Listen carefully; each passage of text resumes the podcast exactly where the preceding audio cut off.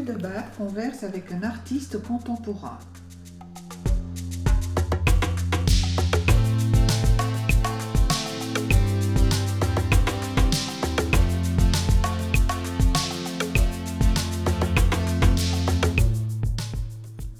Acte 2.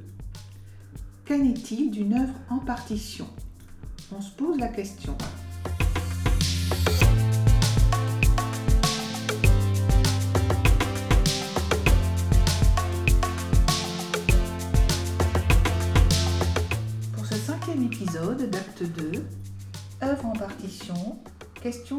Temporalité. Bonjour Mélico Agnon. Bonjour. Mélico Agnon, vous êtes photographe, cinéaste, installateur, aussi sculpteur, souvent, ou plutôt metteur en scène, orchestrateur d'espace, peut-être même performeur, de mots, de sons, d'images, bref. Artiste qui pense entre et avec plusieurs médiums, plusieurs savoirs, plusieurs mémoires, dont celle de l'Arménie dont vous êtes originaire, et c'est avec vous que nous allons nous entretenir d'une œuvre en partition, la question de ses temporalités, c'est-à-dire de votre œuvre. Alors votre œuvre, justement, elle a été couronnée déjà par de prestigieux prix, dont le prix Marcel Duchamp en 2015, et un prix aussi plus récent, le prix Visart, donc euh, euh, célèbre prix Visart en 2019, qui est euh, décerné donc par le Parlement de Berne, sur lequel on reviendra avec un travail extraordinaire, une pièce très importante, les réverbères de la mémoire. Mais par ailleurs, évidemment, euh, vous avez eu nombre d'expositions personnelles ou collectives dans le monde entier, mais aussi plus près de nous, à Beaubourg, à Sète. Vous avez été aussi euh, représentant, enfin présenté à la Biennale de Sao Paulo, où vous avez représenté la France. Vous avez exposé aussi à la Biennale de Sydney et tant d'autres, Moscou, Séville, etc. Vos œuvres aussi sont euh, présentes donc dans euh, nombre de grandes collections privées ou publiques, que ce soit le CNAB bien sûr à Paris, mais aussi le MUDAM au Luxembourg, le musée de Philadelphie, le musée d'Eindhoven. Et nombre d'ouvrages sont parus aussi euh, à propos de votre œuvre, mais très souvent en accompagnement aussi d'une œuvre exposée et déployée. Alors, euh, pourquoi notre conversation va-t-elle s'articuler entre œuvre à partition, partition euh, Eh bien, peut-être parce que euh, elle a justement cette particularité de se déployer, de se décliner, pour reprendre un de vos termes, de se disloquer. Elle a aussi donc un questionnement autour de temporalité. Cette temporalité qui est euh, dans votre œuvre, dans vos œuvres, que vous appelez aussi paysage de la durée, eh bien cette temporalité, elle est à la fois objet et sujet. Une temporalité, si je peux me permettre, à double entrée. Ce qui a une durée limitée, mais aussi ce qui a un caractère qui est dans le temps, pour reprendre l'étymologie, mais aussi l'expression de Sartre. Alors une entrée évidemment de temporalité de l'image, une temporalité aussi de dispositifs, et vos dispositifs d'exposition qui sont euh, peut-être même très proches d'une certaine forme d'opéra. Mais on fera ça peut-être un, peu plus tard. En tous les cas, pour commencer notre conversation, cher Mélico Agnon, il me semble qu'il y a une partition magistrale qui fait que votre œuvre, donc, est en une partition, mais aussi qu'elle est en partition. Et je veux penser à l'une de vos très grandes, grandes œuvres dernières, jouée, je crois bien, en huit actes, Borderland, avec déjà une traduction autour de la frontière, du chemin, du bord. Cette pièce qui est, dans un premier temps, une scène à ciel ouvert, mais vous allez nous en parler, et que moi, euh, il me semble, je n'ai pas vu dans son acte 1, mais dans son acte 3 ou 4, puisqu'elle a été exposée aussi, mais dans une autre forme de traduction, au moins de transposition, à la Biennale de Lyon. Est-ce que vous pourriez donc euh, euh, nous dire déjà avec cette grande œuvre, vraiment, qui est une partition en elle-même, mais qui est en partition, qui est un acte. Comment vous avez pensé justement les gammes peut-être de cette euh, très grande pièce alors Borderland, c'est un travail euh, qui effectivement est une espèce de, à la fois euh, cristallisant de beaucoup de questionnements depuis plusieurs années, avec donc cette approche très conceptuelle du cinéma qui est une des parties du travail que j'entretiens depuis une vingtaine d'années, avec très peu de films mais très précis on va dire. Euh, il me restait une, question fondamentale, enfin, que je trouve fondamentale en tout cas, qui avait à voir avec le cinéma, qui était la narration. Et donc, euh, pour la première fois, je m'étais dit que j'essayerais de m'appréhender en fait euh, à la narration en tant qu'objet du cinéma justement, et d'essayer de, de, de l'appréhender, on va dire.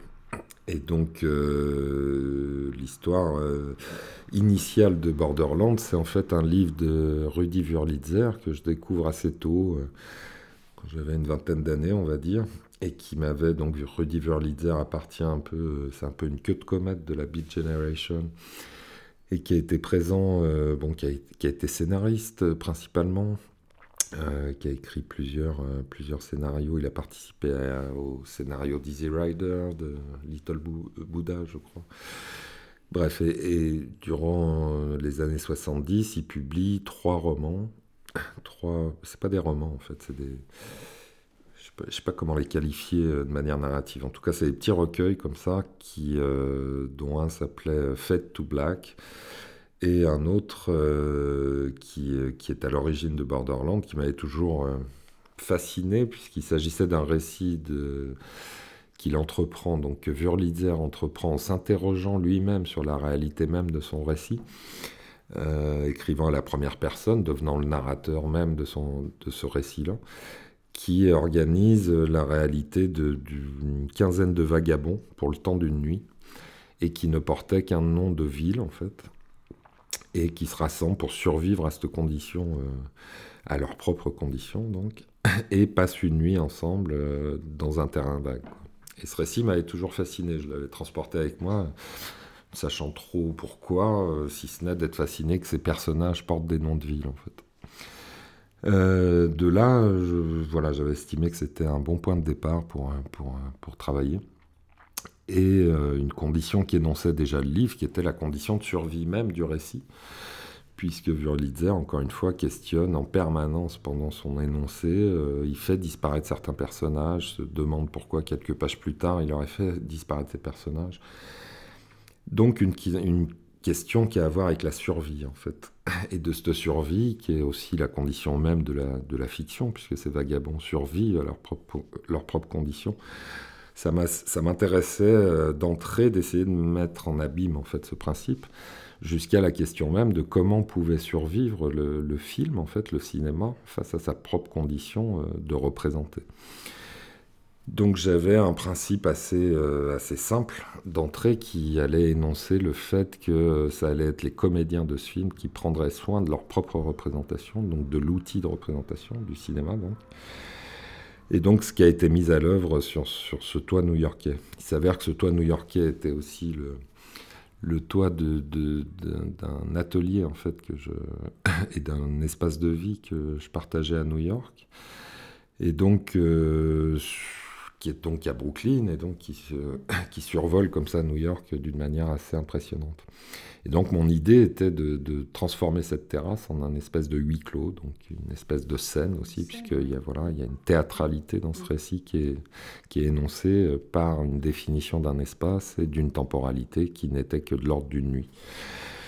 Et donc la condition de ce toit, de le transformer donc en, en espèce de scène à ciel ouvert, donc, euh, proposait que je, que je fasse quatre travelling en fait sur, sur les quatre bords de cette terrasse qui allaient être des travelling en fait latéraux, qui allaient faire des va-et-vient face à face, à contre-temps, donc euh, selon le côté, entre la face et, l'autre face, et euh, animé par une mécanique donc euh, totalement manuelle que se devait d'activer en fait les comédiens pendant leur représentation. Ce qui sous-entend en fait que ça, produisait une représentation où l'acteur était lui-même le seul spectateur potentiel de ce qui se jouait là qu'il n'y avait pas de présence en fait en dehors du dispositif filmique, donc de l'outil encore une fois du cinéma et non pas des personnes qui se devraient de l'animer, une condition à la fois présente dans l'image et à la fois la seule possibilité que ce moment nous échappe pas, c'est-à-dire qu'il y ait comme une forme de document de ce qui se performait là. Et ce qui se performait là, ben, au final, était une espèce de, on pourrait l'appeler pièce de théâtre, on va dire, pour, à certains égards, euh, qui, se, qui était jouée donc pour l'acteur lui-même face à, face à la cité, face à la ville, face à la dimension de New, de New York.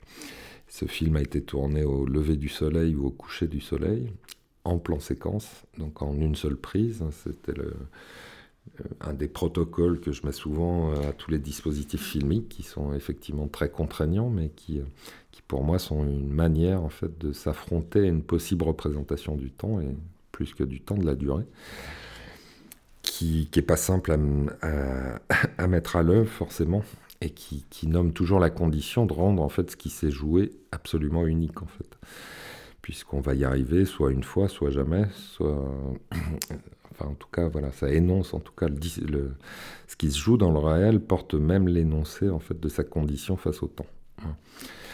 Et de là, euh, de là donc, euh, bon, quand je mets tout ça à l'œuvre, j'ai un autre désir en parallèle qui est euh, d'entretenir une relation avec Dominique Quesada, qui est donc philosophe et, que, j'avais rencontré quelques années auparavant. Et je trouvais que c'était l'occasion un peu idéale pour essayer de, entre guillemets, croiser le fer, comme on dit, et de euh, d'en coécrire en fait le scénario. Donc c'est ce qui a été fait.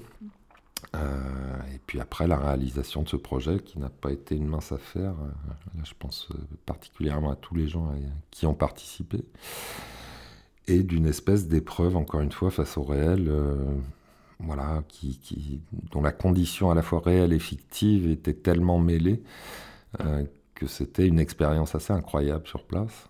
Et puis après donne lieu à un dispositif donc, qui était présent à la Biennale de Lyon sous forme de quatre écrans qui diffusent ces quatre plans séquences où la condition du spectateur est, de, trouver le centre, on va dire, de ce dispositif, puisqu'il va être, euh, il peut rentrer par entre chaque écran pour se retrouver dans une condition centrale en fait de, la perception de ce film, qui renvoie à deux questions fondamentales, qui étaient conceptuellement moi de renvoyer en fait euh, à l'idée euh, centrale du spectateur face à l'objet filmique, dans une condition où l'image représentée était absolument l'inverse de cet énoncé.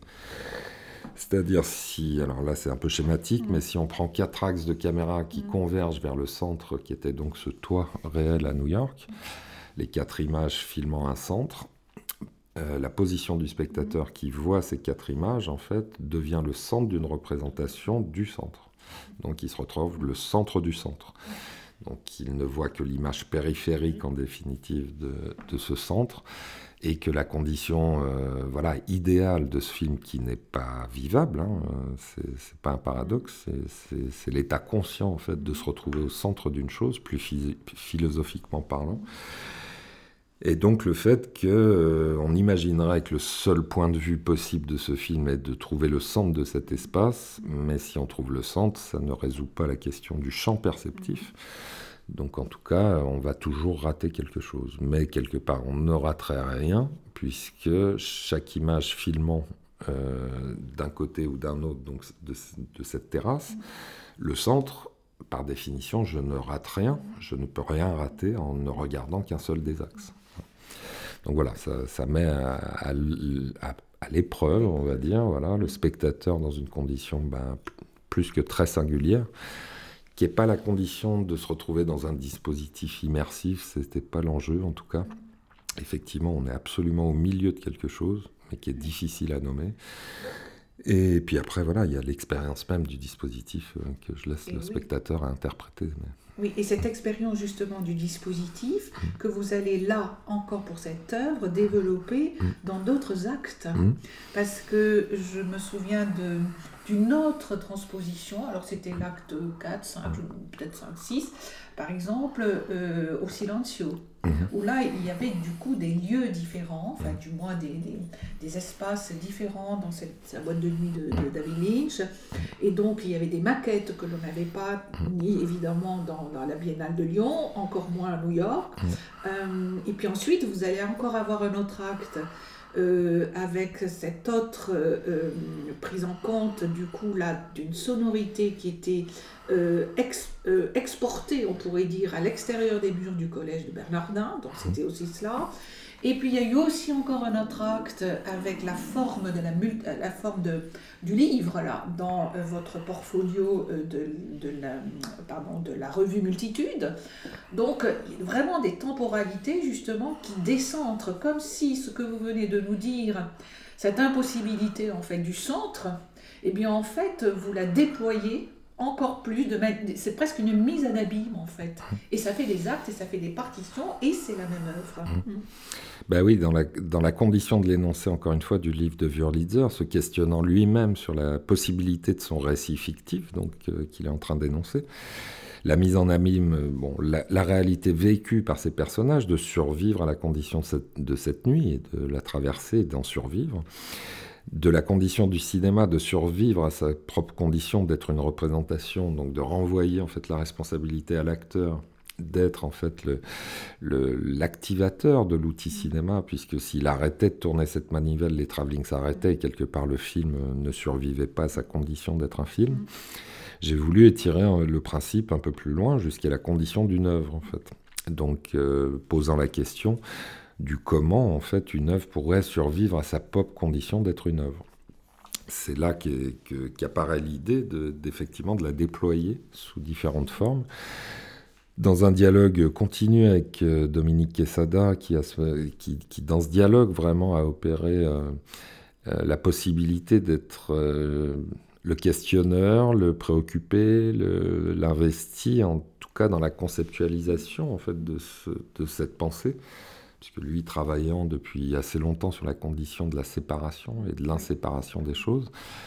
Bah, on y retrouvait là des objets qui nous intéressaient intellectuellement.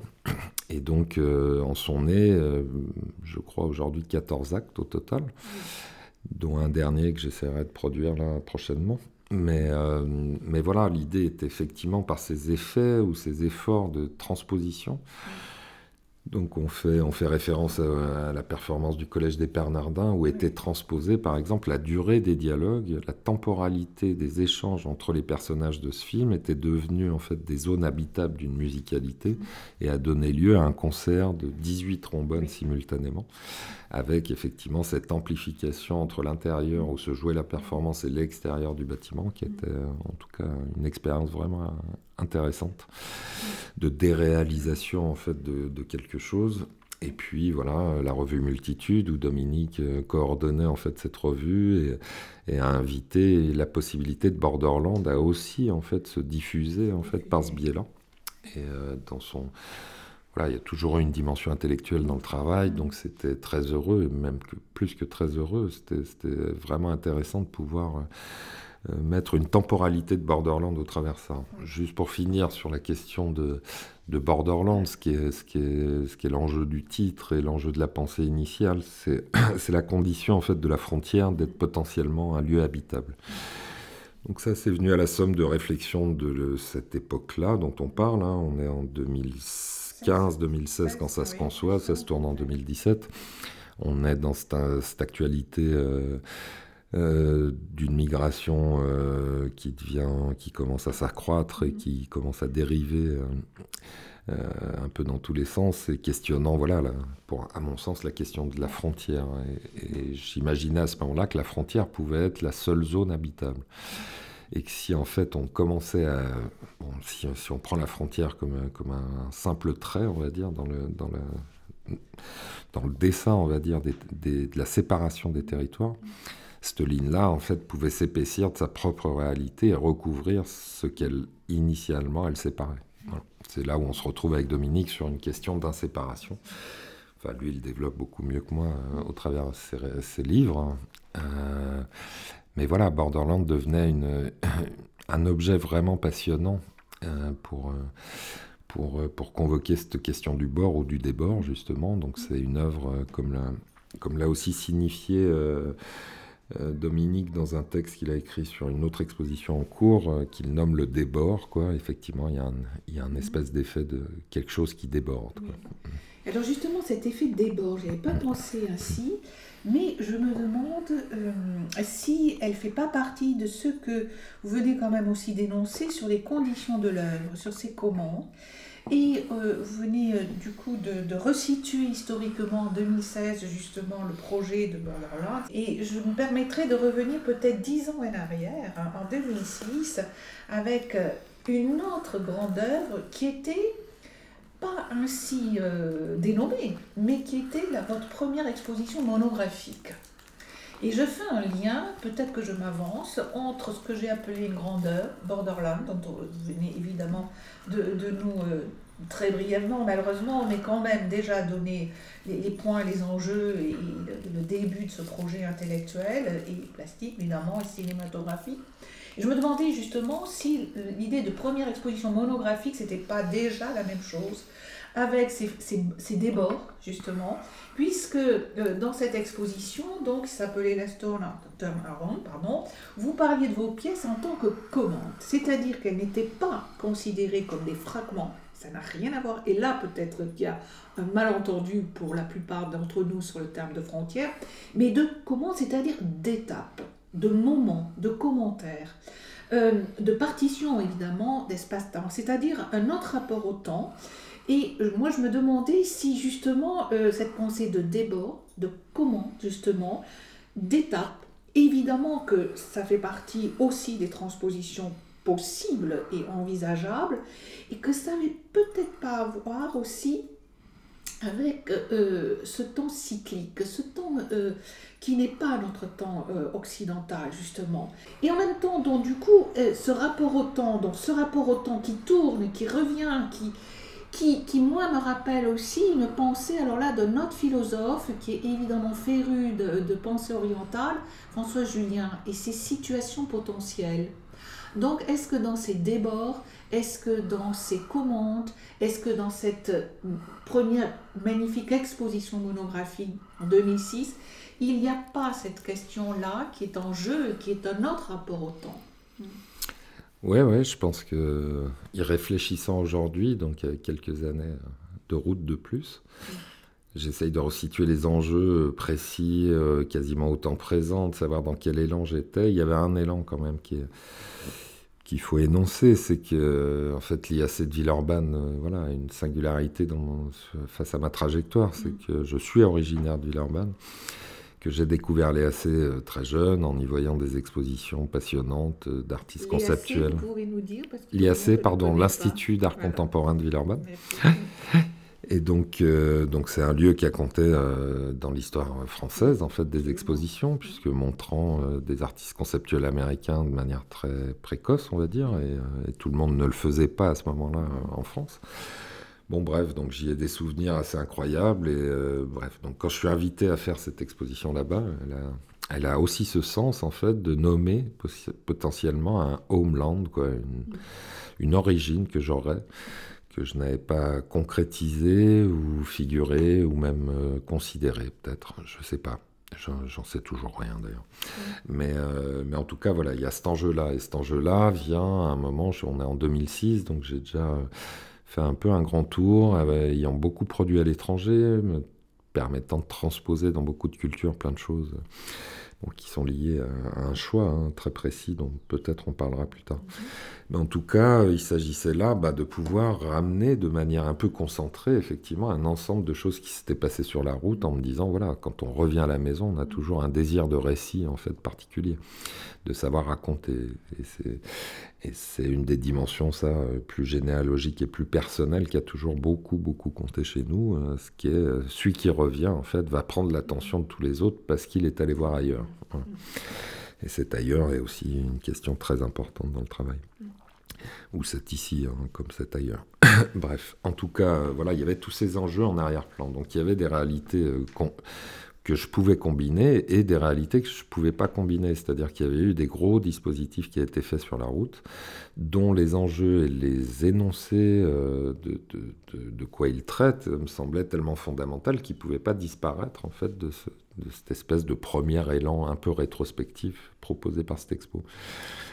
C'est là où j'ai inventé les comments en fait, donc qui n'est pas une réduction en fait des pièces, mais c'est une possibilité. Pour revenir à la citation faite au début de la question, enfin à la fin de, votre question, c'est cette potentialité en fait de quelque chose. On ne peut pas réduire l'œuvre forcément à ce qu'elle est. Elle peut être œuvre, elle peut encore œuvrer en fait en, dehors du fait qu'elle soit, quoi, à mon sens. Donc je me suis permis effectivement euh, je ne sais plus combien il y avait de comments, mais un bon peu malgré tout, qui étaient voilà, des, des, des signes, des formes euh, qui, qui, pour moi, avaient la même valeur d'énoncer que le gros dispositif auquel tout ça avait pu donner lieu. Donc oui, on retrouve un peu ça dans, le, dans la question de Borderland.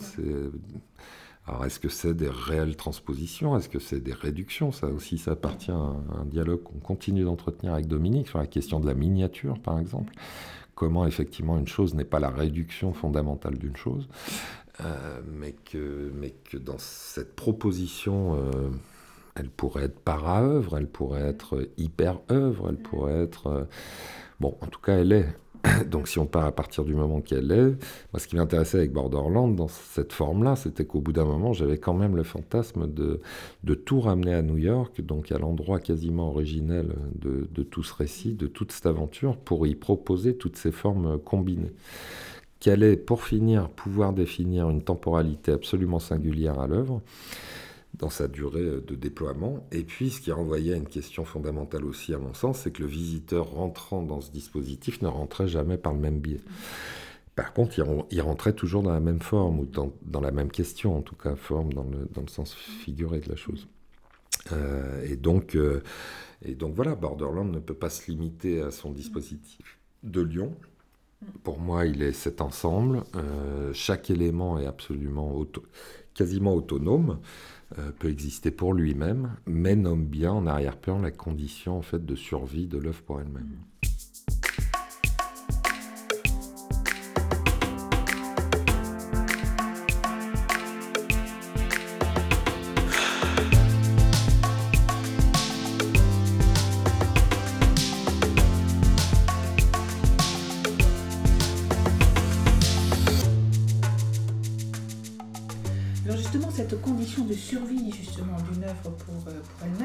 On n'a pas tout à fait la déployer euh, les objets mêmes qu'il y avait dans votre exposition de Villeurbanne, mais n'empêche que ce que, on, aura l'occasion peut-être après, mais euh, ce qui est peut-être aussi euh, important, c'est cette, cette idée peut-être qui surgit aussi de ce potentiel justement de ce que peut-être moi j'appellerais une puissance agissante qui est à l'œuvre aussi évidemment avec vos communs, justement, mais aussi qui est à l'œuvre dans, ou du moins que moi j'ai ressenti à l'œuvre, mais peut-être que je me trompe, mais je les ai ressentis parce que je l'ai expérimenté, c'est dans cette, de nouveau en 2016, juste après votre magnifique Près du Champ, euh, Under Shadow, et donc, euh, ce que vous avez fait, donc, euh, cette exposition à Beaubourg, où vous aviez euh, mis justement Portrait de la durée, le travail qui vous a valu justement ce prix du champ, donc évidemment un rapport à la temporalité,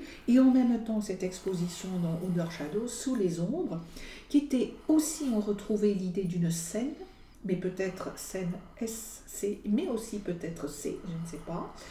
On retrouvait aussi cet espace théâtral, on retrouvait quelque chose de l'ordre du rituel aussi, et évidemment un hôtel presque central où euh, il y avait donc cette pièce euh, que vous aviez euh, créée, Modeling Poetry, à partir d'algorithmes justement, qui, comment dire, travaillait à partir évidemment d'une observation scientifique très importante sur la question de aussi l'irreprésentable qu'est le temps.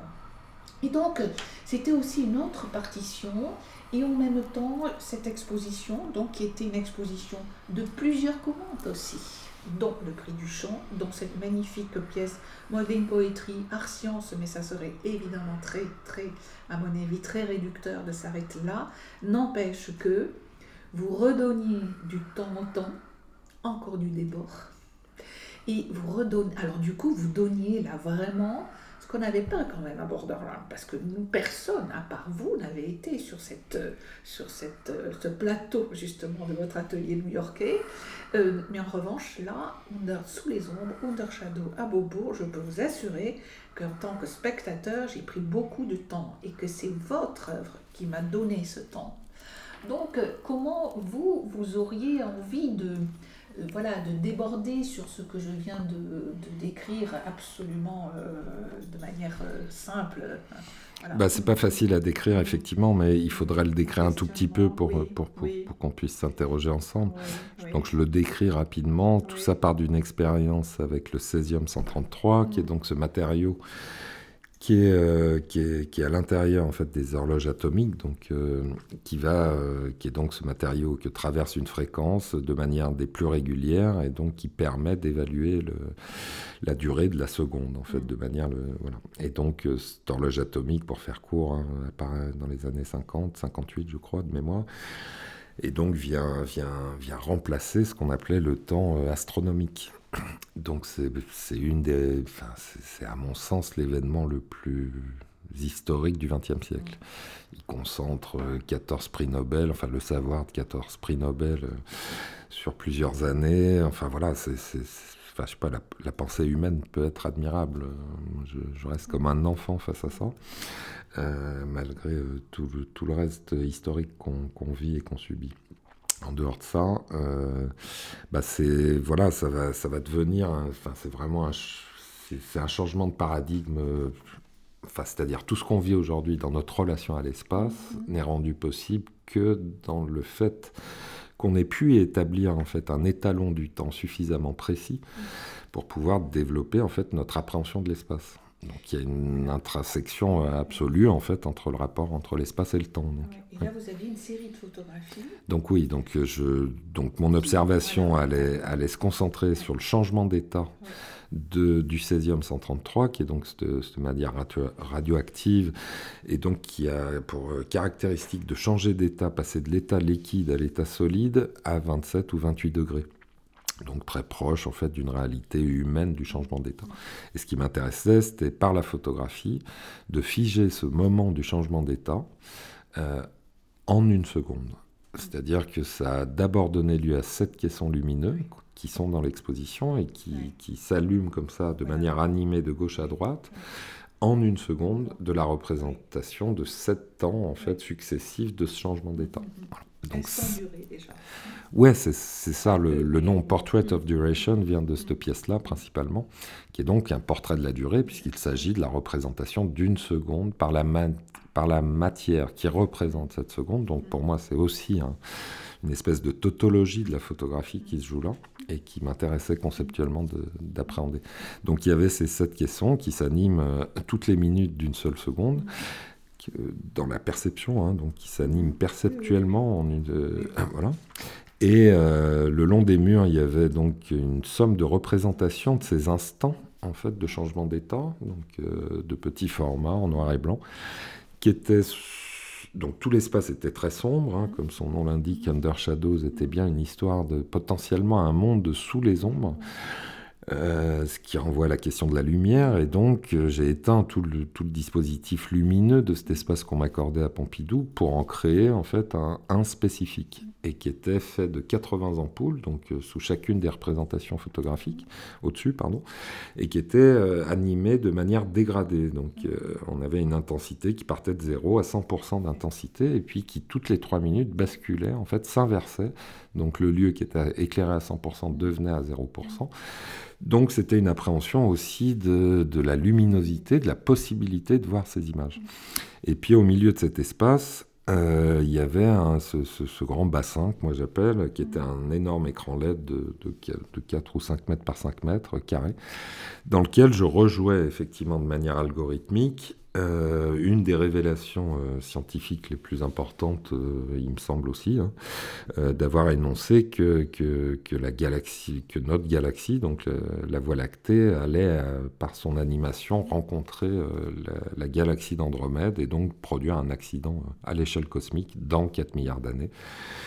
Tout ça renvoyant pour moi à la, possibilité de, cette langue mathématique, donc absolument spéculative, puisque là, on n'est pas dans le champ des représentations possibles pour l'humain. On est réellement dans un champ spéculatif mathématique qui énonce ça par, la condition du savoir qu'on en aurait. Et donc, euh, étant une image irreprésentable, je m'attaquais un peu à ces représentations de la science spéculative, quoi, qui ont toujours donné lieu à une production esthétique euh, bah, des plus douteuses à une époque. Ça, ça, ressemblait plutôt à une, pochette de disque de hard rock qu'autre chose. Bref, en tout cas, cette esthétique a évolué, est venue peut-être moins désagréable et quasiment plus réaliste aujourd'hui, mais elle reste complètement, encore une fois, spéculative.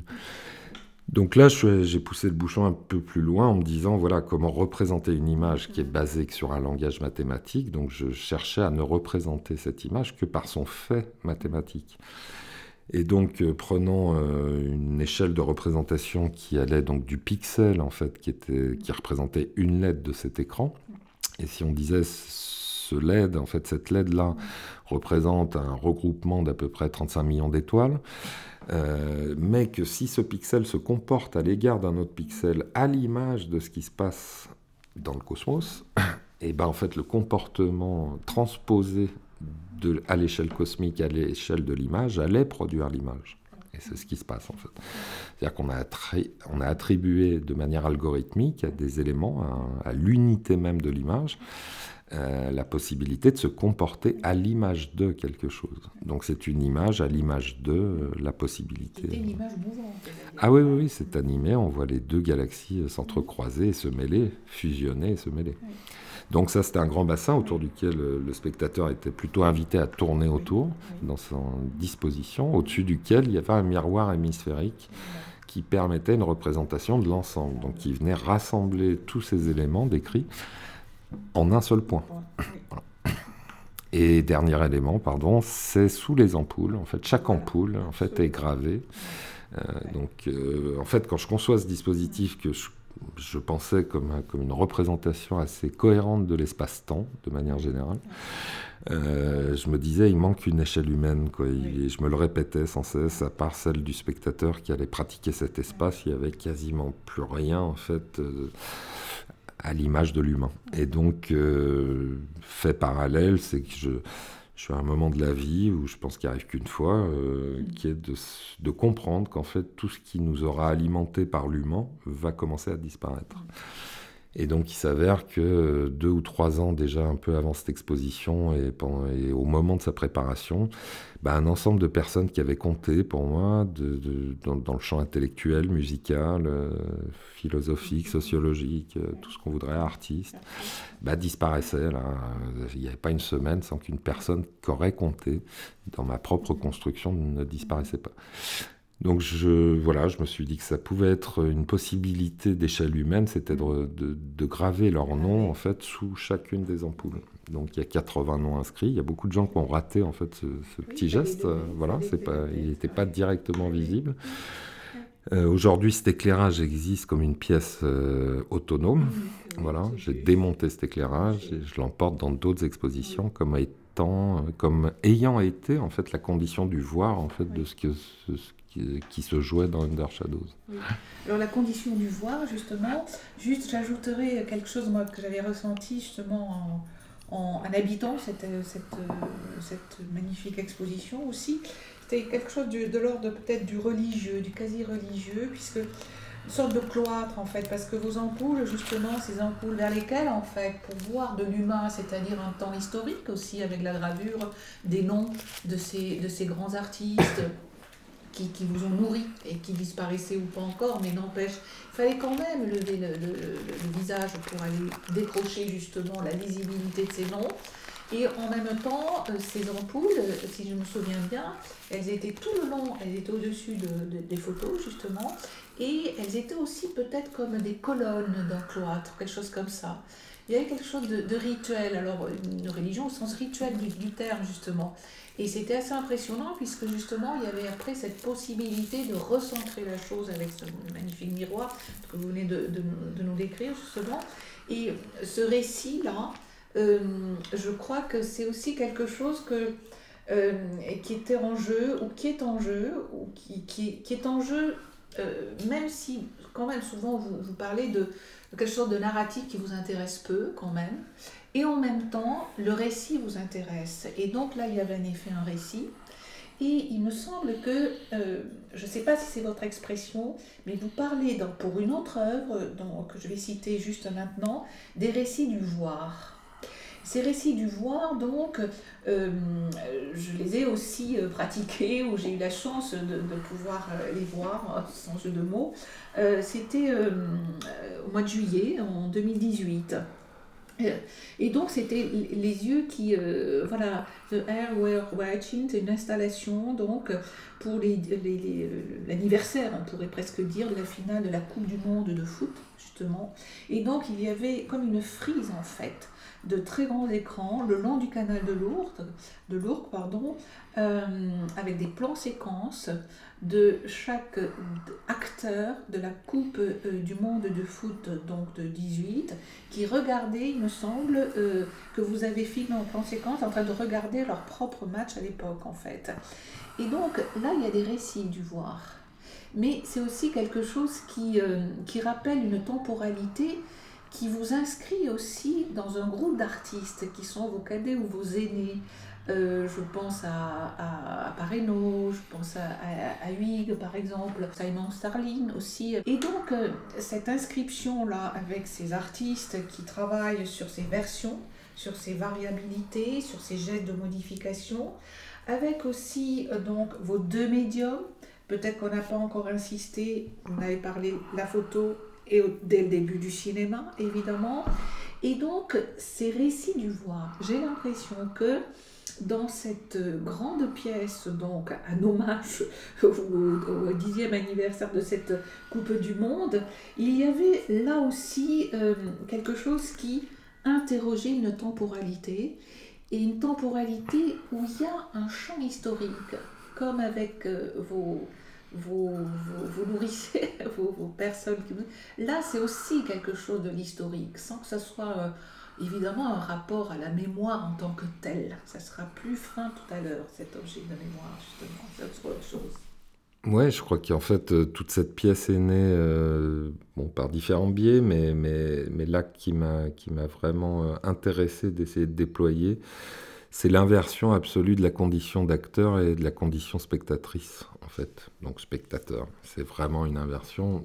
Si on veut vraiment essayer de jouer de ça, euh, c'est très difficile de trouver un événement suffisamment important euh, au niveau de l'action et au niveau de sa, condition euh, d'être perçu.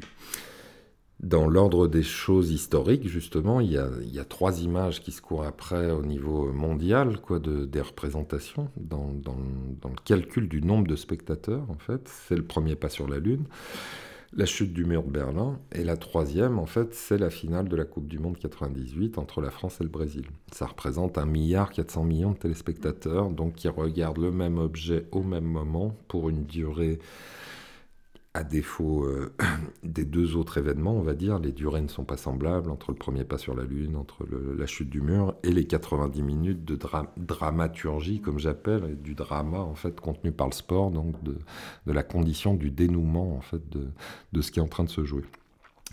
Donc pour moi, cette image a une vertu en dehors de ce qu'elle énonce historiquement pour la, pour, pour la France, pour le monde, pour le monde du foot, pour voilà, sa, charge culturelle, on va l'appeler historique et culturelle. En dehors de ça, voilà, elle a une qualité d'être une image avec une condition absolument singulière.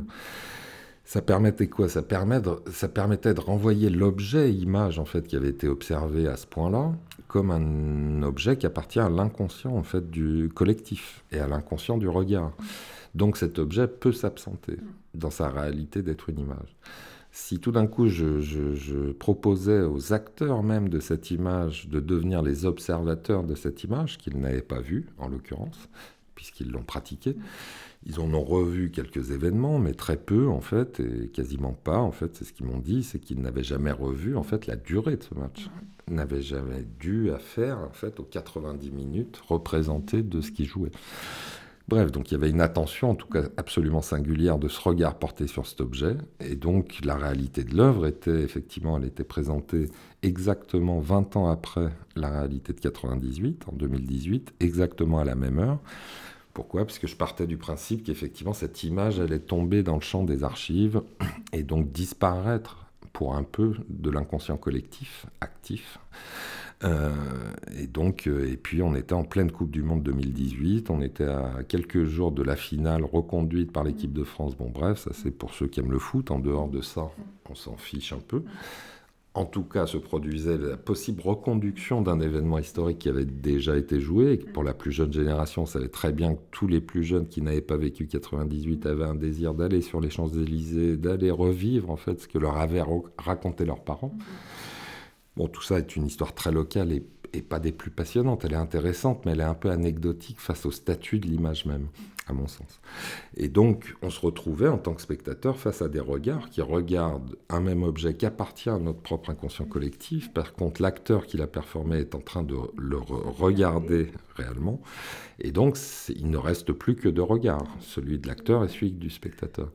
L'installation était faite de la sorte qu'elle était de l'autre côté de la, de la berge, en fait, du canal, ce qui fait que l'image se reflétait, en fait, dans, qui créait une troisième image potentielle qui était assez agréable à vivre. Et, voilà, les, écrans étant de grand format, tout était aligné. On avait ces 11 regards en parallèle sur plus de 80 mètres. Oui, et alors justement, il y avait euh, un, de, un des gestes dont on parle évidemment à propos de votre travail cinématographique, c'est-à-dire ce plan séquence, justement. Et ce plan séquence, alors là, peut-être que ça nous faisait euh, justement euh, retrouver, nous du coup, là, dans, votre pièce précédente, le spectateur à distance, mais qui du coup, grâce aussi au plan séquence, pouvait refaire une synthèse, en presque y a un plan séquence évidemment euh, qui a été magnifiquement euh, travaillé par vous dans toute la mécanique et la chaîne opératoire, je crois, du, du cinéma. Euh, c'est cette pièce de 2004 justement, Seven Minutes Before. Et le Before, je crois, a énormément d'importance. Je crois que c'est une pièce aussi que vous aviez montrée à la Biennale de Sao Paulo, si je ne me trompe pas, qui a été suivie d'un ouvrage, Cosmogrand. Et j'aimerais bien que euh, vous, vous, vous, me parliez peut-être euh, peut-être pas, forcément euh, très longtemps, mais quand même de, de ce que moi j'appelle, hormis le plan séquence, de cette mécanique qui me faisait, enfin du coup que j'avais que j'avais pensé comme étant aussi peut-être un contretemps comme temporalité. Parce qu'il y avait quelque chose qui était aussi dans ce Before, justement, c'est de l'ordre du contretemps. Enfin, je ne sais pas si c'est le hmm. terme exact. Mais... C'est pas directement dans mon, dans, mon, dans mon champ de pensée, c'est pas vraiment un contretemps. Par contre, c'est l'ouverture d'un temps auquel on n'a pas accès.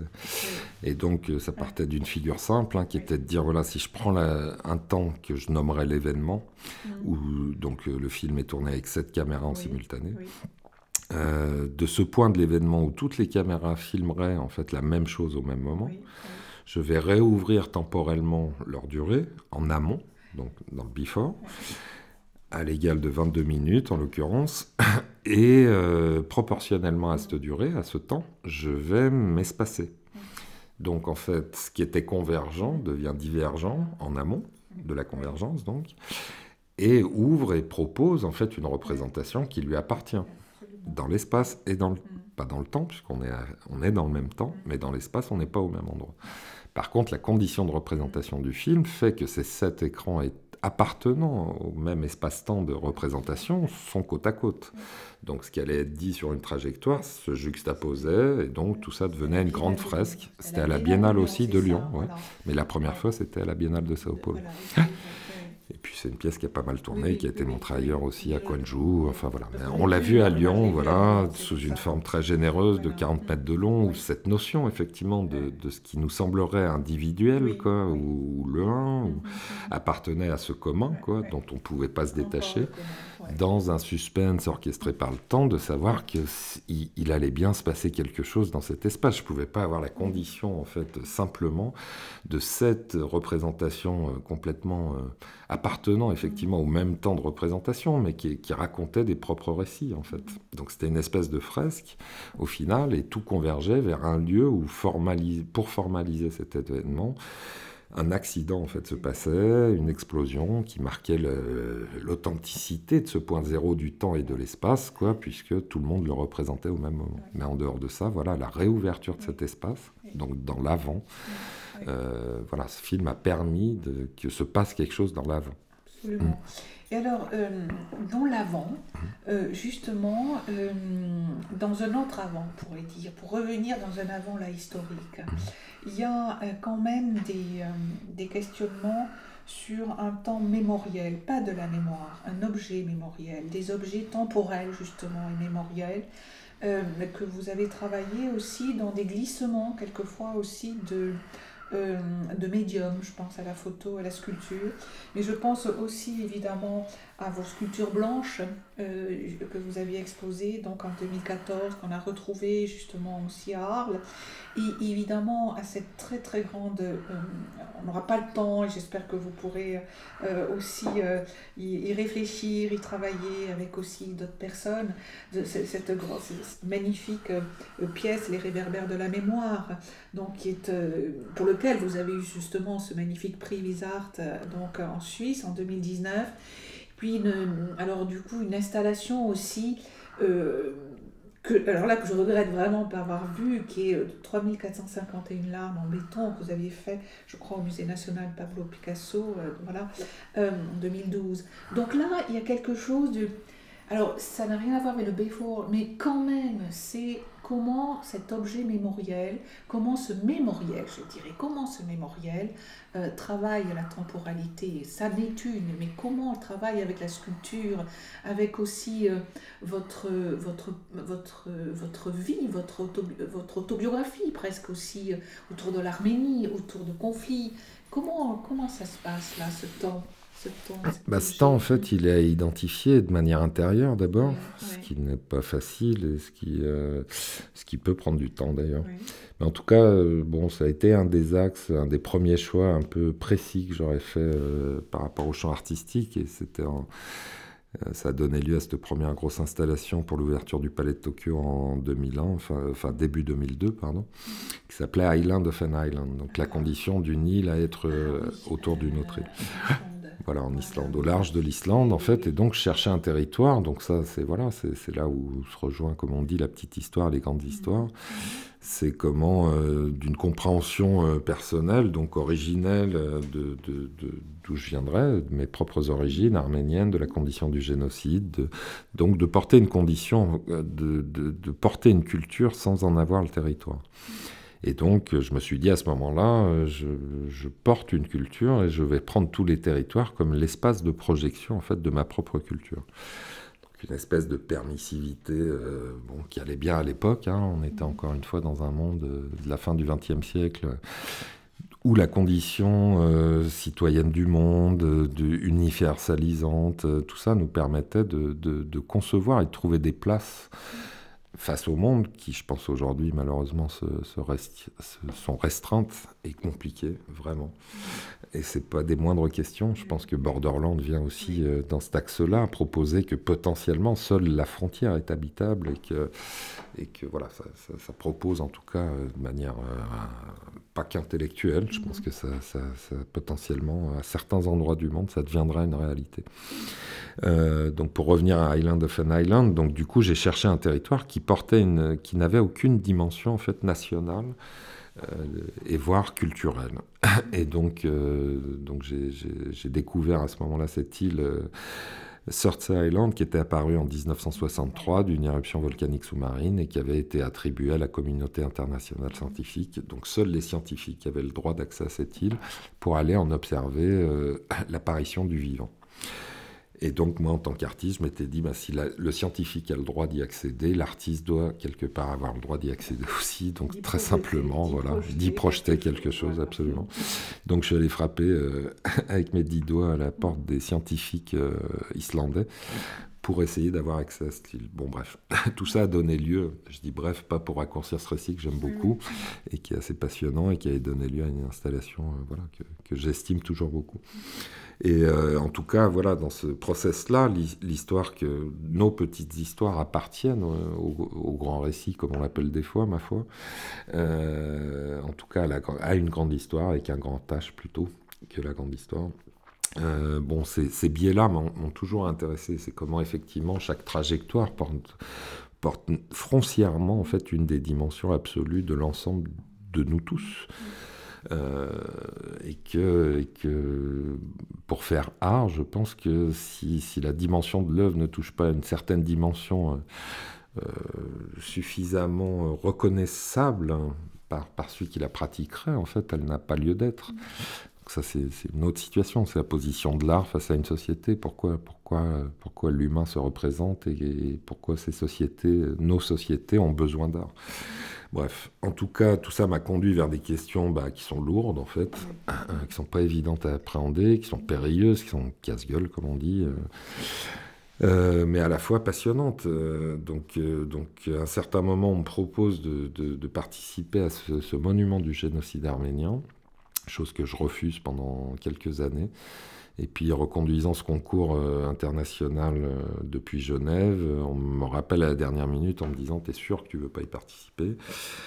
Et là, j'étais deux ans plus tard dans ma vie, donc je me sentais peut-être plus à l'aise de, répondre à cette question, euh, ou de l'appréhender en tout cas. Je ne sais pas si j'arriverai à répondre à quoi que ce soit, en tout cas d'appréhender cette question et d'en prendre la responsabilité. Donc j'ai participé, euh, voilà. bon, l'histoire dure dix ans, donc je ne vais pas la raconter, mais elle est passionnante. Elle a donné lieu à beaucoup de rapports euh, transversaux qui ne sont pas que artistiques, qui sont à la fois historiques, diplomatiques, économiques. Euh, ça s'est joué, à, ouais, ouais, c'est fou ce que cette pièce a proposé en fait de vivre. un des motifs en arrière-plan ayant conscience quelque peu de ne pas vouloir faire du tout un monument de manière classique. Euh, c'est ce qu'on nomme un peu dans un dialogue avec Jean-Christophe Royot à l'époque, sur la question de l'anti-monument en fait. Et donc voilà, ça c'est une forme qui m'intéresse profondément. C'est ce qu'on retrouve dans Girls of Shilwell aussi, qui est donc cette représentation euh, à partir d'images d'archives de 1914 des femmes qui, euh, voilà, qui produisaient les bombes, voilà, les obus, c'est ça image peu connue euh, d'une époque euh, qu'on n'a pas forcément dans notre inconscient collectif en l'occurrence, et donc qui n'existait que sous forme de représentation photographique, un peu très posée, promotionnelle quasiment. Enfin, bon bref, ça m'a intéressé de les mettre en trois, trois dimensions, de les rendre sculptures en fait, de les faire vivre autrement, de les faire traverser le temps autrement, et d'essayer d'en mesurer aussi à chaque fois qu'on fait ça. Enfin, il y a un petit côté Don Quichotte mais bon, il y a une espèce de, de vérification un peu euh, grotesque qui, qui appartient à l'idiotie euh, philosophique, mais que je, que, je porte très bien. voilà, je risque pas grand-chose, je préfère rester idiot. Mais euh, en tout cas, voilà, idiot dans le sens philosophique de la chose, bien sûr. Mais voilà, oui, pourquoi? Et on m'a posé la question, ça c'était euh, un autre philosophe, Alex Constenzo, qui m'avait posé la question, enfin qui posait la question dans un texte qu'il a écrit à, propos de mon travail. Pourquoi j'avais cette espèce d'obsession d'aller vérifier des choses euh, qui, voilà, qui, je ne sais pas pourquoi on vérifie, en tout cas, on leur donne lieu pour moi. C'est une épreuve face au réel qui m'intéresse, plus qu'autre chose. Oui. Alors justement, cette épreuve face au réel, euh, vous l'avez euh, mis, mise en œuvre, je dis bien, euh, dans une, une, exposition aussi où vous avez rencontré, alors je ne sais pas si c'est la petite et la grande histoire, n'empêche que vous, vous avez rencontré des histoires, vous avez rencontré. Et c'est cette pièce donc à plusieurs voix aussi. Euh, à plusieurs entrées. C'est aussi une grande exposition monographique qui a eu des lieux et des supports aussi différents dans son accueil même, dans ses lieux d'habitation, on pourrait presque dire.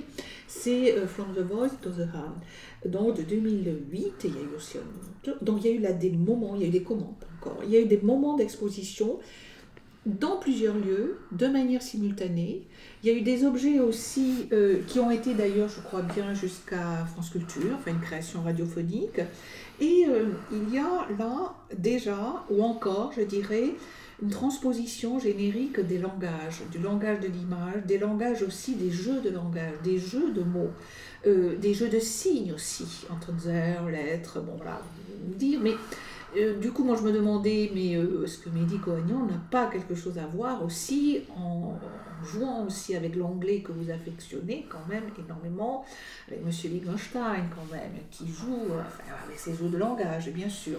Donc ça, c'est quelque chose qui m'importe beaucoup. Et puis, il y avait aussi donc une autre, autre temporalité que vous accordez évidemment à la voix, d'où aussi le titre de cette grande œuvre monographique en partition, partitionnée, mais pas que, qui fait encore une. C'est quand même fou en, discutant avec vous, dont je m'aperçois que vos œuvres monographiques, c'est toujours des œuvres magistrales en fait. On va y revenir encore.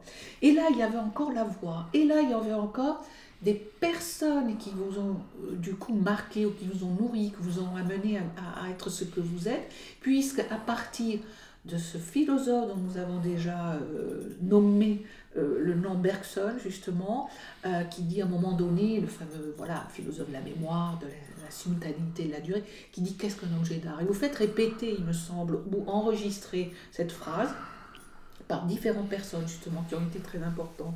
Et donc, il y a, tous ces jeux, alors ensuite ça devient des sculptures, ça devient des objets, ça devient des cubes avec des lettres, ça devient des tas, des tas d'états euh, sculpturaux en fait. Donc euh, il y a tout cela et euh, il y a donc des temporalités, il me semble, hybridées, qui travaillent avec la durée du temps, mais aussi avec ce temps qui passe, une des premières définitions dont on est parti, les temporalités.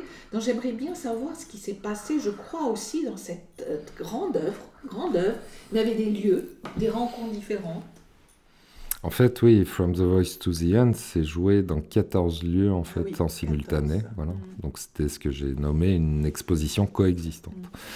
Qu'on a en 2008, effectivement, et là on propose une ou deux, trois choses à peu près en même temps au niveau du calendrier. Je me dis, bon, au lieu de refuser en fait une chose pour une autre, pourquoi je n'amplifierais pas le fait qu'il y ait plusieurs propositions? Et donc j'ai appuyé la chose jusqu'à 14 lieux en simultané, m'auto-invitant dans certains lieux, proposant à des lieux d'y participer, on va dire.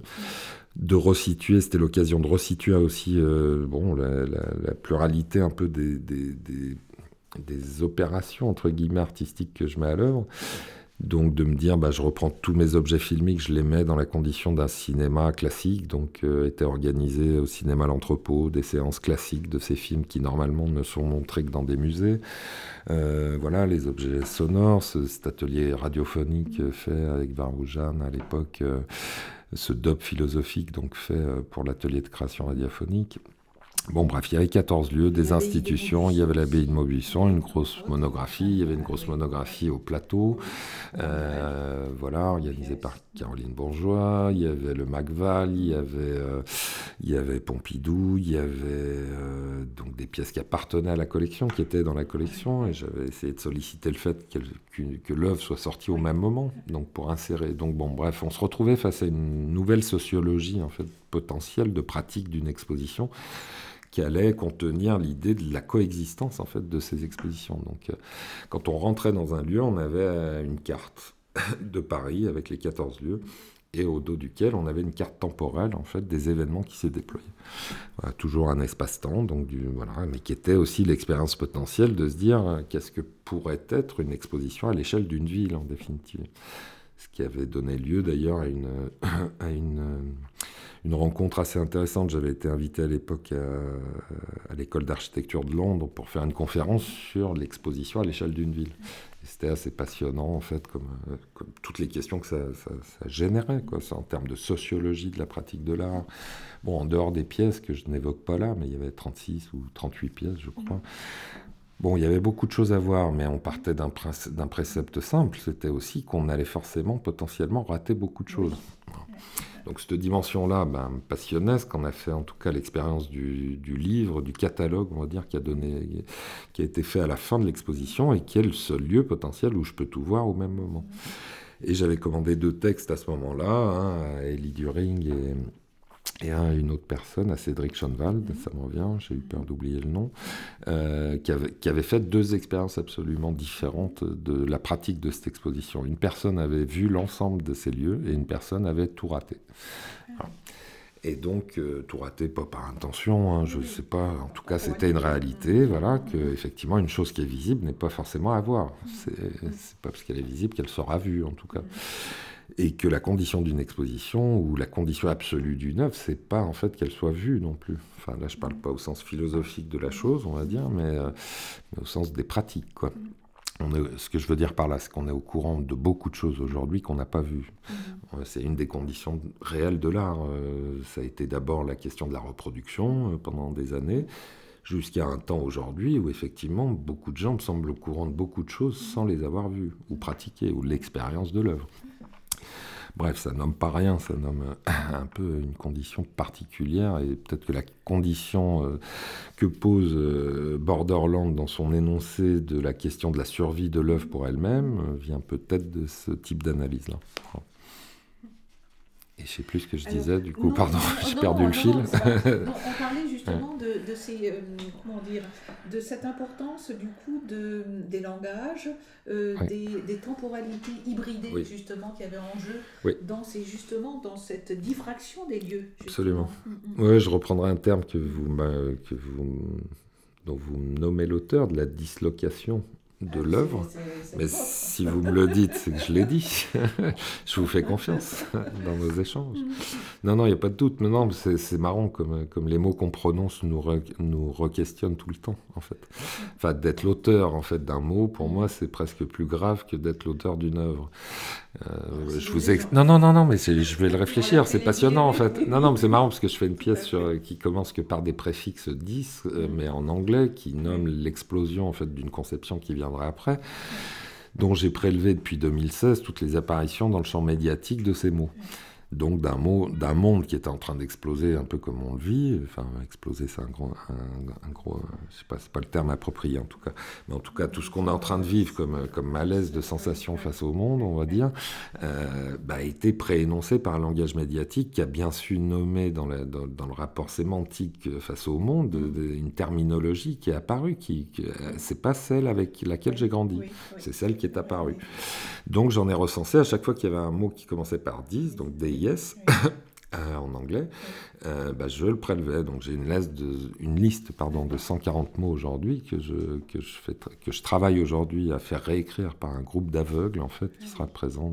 donc c'est une pièce, une nouvelle pièce que je suis en train de faire. Bref, donc disloquer, euh, disloquer, euh, c'est embarrassant. N'empêche qu'il y avait un peu de, Wittgenstein quand même. Sûrement, sûrement, sûrement. Enfin tous ces jeux effectivement de langage, je pense aux mots frontières, ces mots avec les parenthèses que je produis, voilà, qui sont toujours deux mots contenu en un seul. Euh, voilà, mais qui sont plutôt, encore une fois, une espèce d'image ou de figure migrante, en fait, euh, du langage potentiellement, et, euh, et cette possibilité du, mot frontière. En tout cas, dans ces temporalités parallèles, coexistantes, ces durées mêlées, oui, en fait, il y a une multitude de temps différents. effectivement, si on prend la possibilité d'un espace pour les faire coexister ou, vivre en fait euh, dans, le, dans le même espace, en fait, ces temporalités, effectivement, potentiellement, n'ont pas la même valeur. Mais moi, je ne sais pas quelle valeur accorder à quel. Euh, enfin, si je reprends euh, cet objet mémoriel, en fait, en quoi il serait disqualifiable d'un objet du temps présent qui se produit en direct, en fait, face à moi, face à une performance, par exemple. Je ne sais pas hiérarchiser, moi, ces rapports. L'Occident l'a fait pour moi. Je ne suis pas tout à fait d'accord avec l'Occident face à ça. L'Orient euh, l'interprète de manière différente, pour reprendre François Julien l'aspect, euh, bon, euh, voilà, on sait qu'en Chine, voilà, le, le présent s'inclut dans le futur, dans le passé. Voilà, pour, moi, il n'y a pas d'unitéralité en fait à penser le temps. L'Occident en fait une proposition qu'elle nomme le futur. Pour moi, le futur aujourd'hui est l'embarras de l'Occident, c'est-à-dire que c'est pas un futur en fait, c'est une question, c'est une chose planifiée quoi. Ça n'a rien à voir quoi avec la notion, je sais pas, plus deleuzienne de la chose, du devenir quoi, c'est-à-dire de la condition du présent à devenir quelque chose. Bon, moi, je suis plus proche de ça fondamentalement et ça me fait repenser dans, tout, dans mes toutes premières pièces 95-96 Euh, voilà, j'étais assez obsédé par la notion du trop tard et la notion du trop tôt qui énonçait Deleuze très clairement, enfin très clairement en tout cas.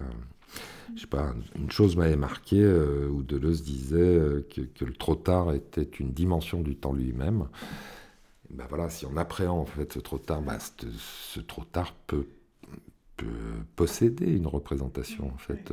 quelle image du trop tard on a vraiment en définitive? Pas beaucoup, et du trop tôt encore moins puisque par définition, elle, ne devrait pas avoir lieu. Voilà. Donc cet avant, ce before, euh, bon, voilà, c'est des dimensions du temps qui, bah, enfin, qui sont bien là.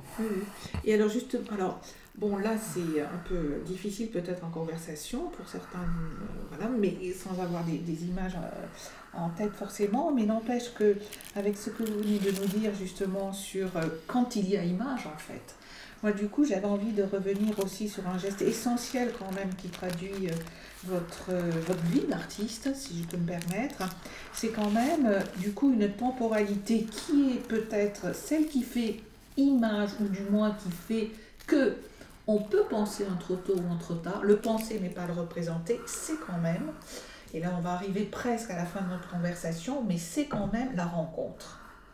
Et là, je pense à vos, alors du coup, à votre pratique vraiment de photographe.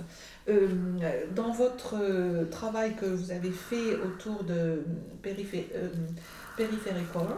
en 2002, mais aussi à votre collection comme ça de souvenirs que vous faites en photographie, à votre aussi projet du coup ni trop tard ni trop tôt qui est en devenir d'acheter un projet avec quelquefois des non-productions, enfin, moi, avec des, non-productions, c'est un lieu de non-production.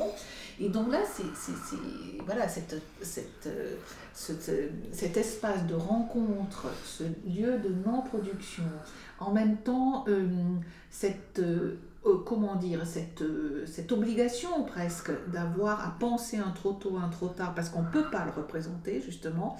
Qu'est-ce que vous en faites de tout cela? Bah, ça m'évoque, ça m'évoque une chose euh, pour attacher ça à ce que mm. j'ai un peu tenté de raconter rapidement sur, mm. sur euh, l'Islande. Mm. Cette question en fait de porter une culture mais pas de territoire, donc de faire de tous les territoires un lieu potentiel de projection de sa propre culture. Ça me renverra à une autre question d'ordre très personnel, euh, à l'égal de, ce que je viens de dire, de, dire souvent on vous demande mais d'où vous venez? Ben, la seule réponse qui serait cohérente, en fait, c'est c'est de dire euh, je viens d'où je vais. Donc je ne peux pas organiser les choses autrement que ça. Donc je ne sais pas ce qui va advenir, je ne sais pas ce qui est. Donc la condition de la rencontre, c'est ça, c'est en fait c'est rejouer, remettre en jeu de manière permanente notre propre condition et de la laisser potentiellement modifiable par la rencontre en fait euh, et ces espaces donc de non-production qui est donc euh, cette, euh, cette, dacha en fait en Arménie, qui est pour moi une œuvre à l'échelle du réel, qui, qui n'est qu'à l'épreuve du réel, et donc qui, qui, se doit en fait d'essayer d'être un peu un sismographe de, de, de, de, de l'évolution de la vie. Je l'ai conçu comme une forteresse avec un protocole très clair de dire il n'y aura pas de représentation de cet endroit. Mm. Euh, voilà, qui est une question pas forcément facile à, comprendre, on va dire, mais c'était la condition de pouvoir résister à la représentation de ce lieu je pense 15 euh, ans, plus de 15 ans après, en fait, je pense que j'ai bien fait, puisqu'en fait, ce lieu peut encore exister du fait qu'il n'a pas été représenté. C'était une des conditions, à mon avis, mais fondamentales. Euh, parce qu'on était à cette époque-là, en 2005, dans un moment où justement les réseaux sociaux apparaissent, la représentation apparaît, enfin, ce type de représentation apparaissent, bref. Et alors justement, là, on va devoir malheureusement euh, conclure cette conversation que nous pourrons et nous pourrions continuer, mais il y en aura d'autres avec d'autres aussi euh, personnes.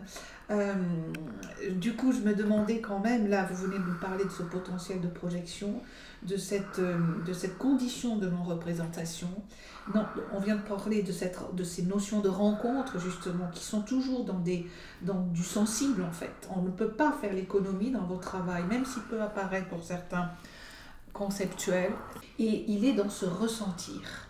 Et se ressentir, c'est une des définitions que, nous, que, que, que, l'on connaît et que je reprends d'ailleurs de, de Stéphane Gislain Roussel, euh, de l'opéra. Voilà, c'est des lieux, c'est des formes, c'est des temporalités, c'est des pouvoirs absolus, nous dit-il lui-même, de l'opéra. Et moi, je me demandais ici la, la grande l'œuvre magistrale avec laquelle nous avons commencé notre conversation, euh, plus les grandes monographies, en fait, qui sont aussi des œuvres magistrales, me demander si tout cette, ne se rapprochait pas justement de, de, l'opéra, de cette notion d'opéra. Si, si, enfin, si, si, sans prétention aucune. En tout cas, les enjeux de Borderland, pour moi, ont toujours été de l'ordre de l'opéra. C'est-à-dire que, pour une fois, il y avait le langage, il y avait le, cinéma, il y avait euh, la musique, il y avait... Bon, je sais pas, tout ce que j'aurais essayé de pratiquer euh, personnellement ou, au travers les rencontres euh, faites dans la vie. Mais effectivement, ça, ça, ça a une dimension d'être à la fois polysémique et à la fois complet, mais avec cette perpétualité de l'incomplétude absolue de quoi que ce soit. Donc ça ne résout rien. Par contre, c'est opérant à l'égal d'un opéra. Mais, euh, mais tout ça plutôt dans la, dimension de la politique de l'œuvre, c'est-à-dire qu'une œuvre ne cesse d'œuvrer. Enfin, moi, si une œuvre s'éteint au fait de représenter, je suis triste. Il faut qu'elle œuvre. Donc c'est ça ce que moi je, je considère comme la politique de l'œuvre et qui me semble absolument essentiel. Alors on va continuer d'œuvrer grâce à vos œuvres à venir. Merci, Merci. beaucoup. Merci à vous.